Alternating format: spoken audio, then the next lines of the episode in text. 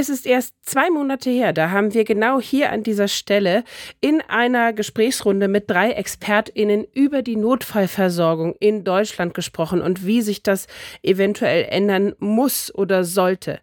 Und jetzt liegen ganz neue Zahlen zur tatsächlichen Nutzung der ambulanten Notfallversorgung vor. Und die müssen wir uns natürlich jetzt ganz genau anschauen.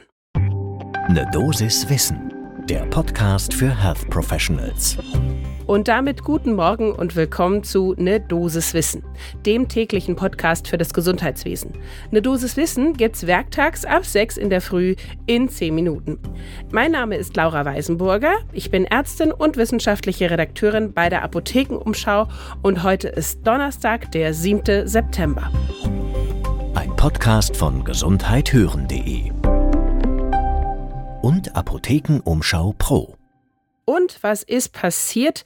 Das Zentralinstitut für die kassenärztliche Versorgung hat die neuen Zahlen, die neue Statistik zur Nutzung der ambulanten Notfallversorgung veröffentlicht. Und zwar nach Auswertung der vertragsärztlichen Abrechnungsdaten vom ersten Quartal 2021 bis einschließlich viertes Quartal 2022. Also so aktuell wie möglich jetzt gerade. Und damit wir uns konzentriert und wach in dieses Zahlenchaos stürzen können, holt euch doch jetzt den ersten Kaffee des Tages und dann starten wir.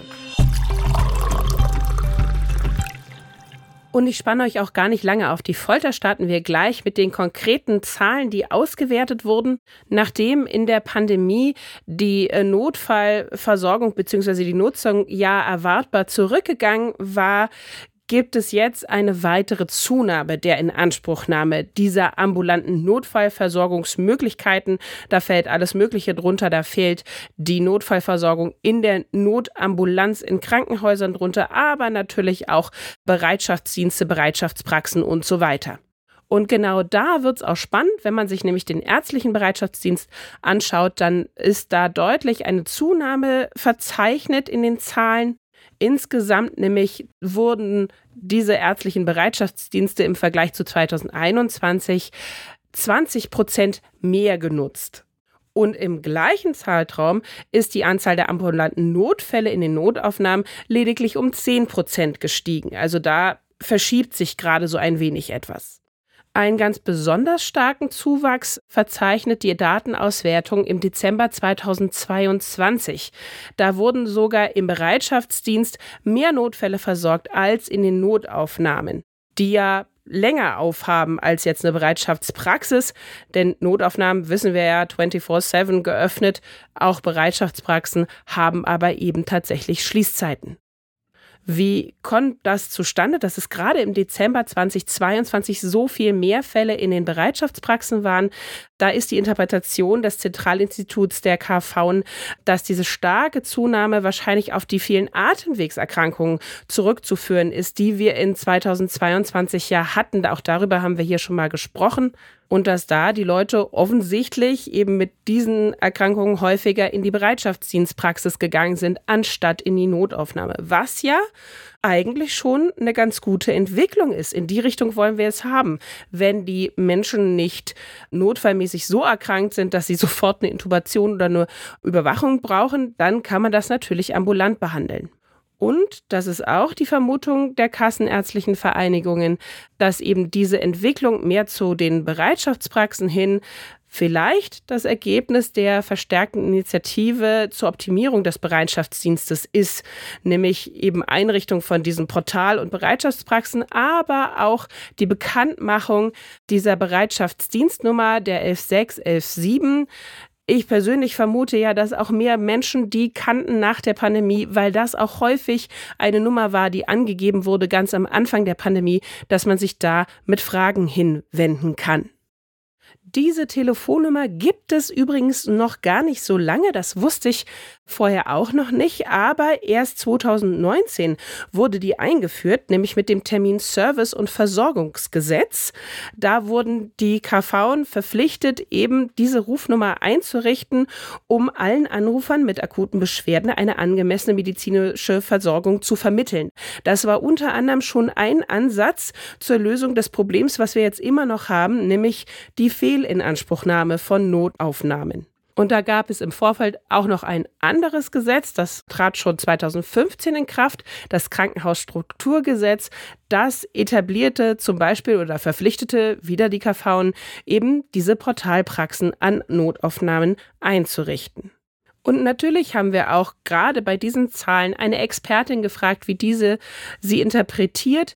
Diesmal ist das Insa Seeger. Sie ist Gesundheitswissenschaftlerin und Koordinatorin des Oldenburger Forschungsnetzwerks Notfall- und Intensivmedizin. Und sie sieht es eigentlich sehr ähnlich wie die Analyse von den KV, nämlich dass diese Portalpraxen an den Krankenhäusern da wahrscheinlich einen Teil dazu beitragen. Die Bekanntheit der 116, 117, das hat sich nämlich auch geändert, wenn man sich die Zahlen genauer anguckt. 2022 war diese Rufnummer ungefähr einem Drittel, also 30 Prozent der Bevölkerung bekannt. 2019 nur circa 15 bis 19 Prozent. Also es hat sich fast verdoppelt. Das ist doch schon mal ein ganz guter Schritt. Außerdem sagte sie uns, ja, die SMED-Abfrage hat sich mehr etabliert. Jetzt fragen sich einige bestimmt, SMED, was genau bitte ist das? Das ist die strukturierte medizinische Ersteinschätzung in Deutschland. Die soll natürlich immer erfolgen durch medizinisches Personal, damit da strukturiert und gezielt nachgefragt wird zur Feststellung der Behandlungsdringlichkeit. Und dann dementsprechend kann man natürlich weiter triagieren. Also schicke ich die Person jetzt in eine Notaufnahme, schicke ich gleich einen Krankenwagen hin oder sage ich, hm, könnten Sie bitte in die Bereitschaftspraxis gehen. Sie sagte uns, was wahrscheinlich auch ein bisschen äh, dazu beigetragen hat, dass das alles irgendwie ein bisschen besser läuft und die Zahlen eben in den Notaufnahmen nicht ganz so dramatisch in die Höhe schnellen, ist die Einführung einer strukturierten oder auch standardisierten Notrufabfrage in den Leitstellen. Das nimmt ebenfalls langsam zumindest zu.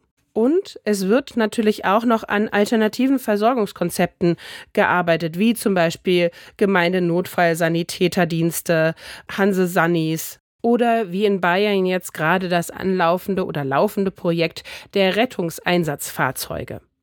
Seger sah aber auch noch einige Hürden bzw. Schwierigkeiten, wie man das noch weiter verbessern könnte, eben diese ambulante Notfallversorgung. Sie sagte, ja, da wird ein Ärztemangel auf uns zukommen, wissen wir ja schon. Es gibt die Nachbesetzungsprobleme bei den Kassenarztsitzen und damit verbunden sind natürlich dann auch fehlende Ärztinnen und Ärzte bei diesen verpflichtenden Teilnahmen am ärztlichen Bereitschaftsdienst.